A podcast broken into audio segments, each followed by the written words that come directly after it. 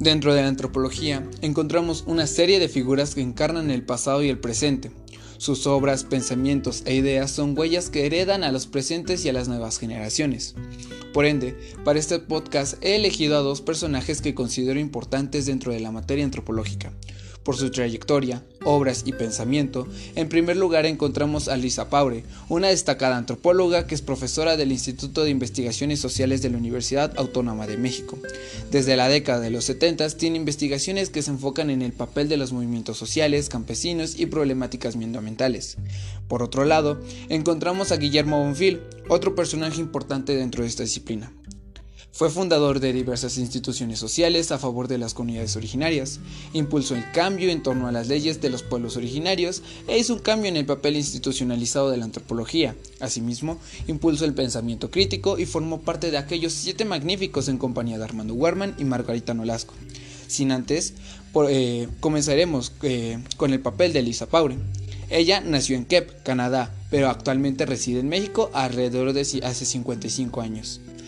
Es antropóloga por la Escuela Nacional de Antropología e Historia de México y por la Facultad de Filosofía y Letras de la UNAM. Obtuvo un doctorado honoris causa por Carleton University, Canadá, por su trayectoria académica y por sus trabajos realizados en manejo de los recursos naturales y el desarrollo local de la Sierra de Santa Marta en el año de 1991 y 2005, y hasta noviembre de 1997 fue investigadora de tiempo completo del Instituto de Investigaciones Sociales de la UNAM. Los principales temas de sus investigaciones han sido inicialmente las estructuras de poder en el campo, la problemática agraria, cañeros y cortadores de caña, políticas agrarias y movimientos sociales en el campo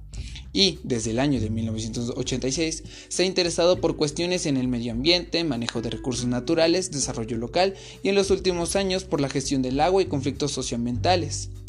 Asimismo, dentro de sus obras destacan la gestión por la defensa del agua y el territorio de Jalapa, Veracruz, del año 2018 en colaboración con otros antropólogos y antropólogas. Los papeles forestales de eucalipto, para quien el negocio, de 1992 la investigación aplicada para el desarrollo sustentable, un reto para antropología del año de 2000 y el proletariado agrícola en México, campesinos sin tierra o proletariados agrícolas del año de 1977 por mencionar solo algunos. Sin embargo, el pensamiento de Pare va más allá de las cuestiones campesinas o ambientales, pues en su obra Los pescadores de Chapala y la defensa de su lago en el año de 1989 hace mención de las principales problemáticas que aquejan esta comunidad.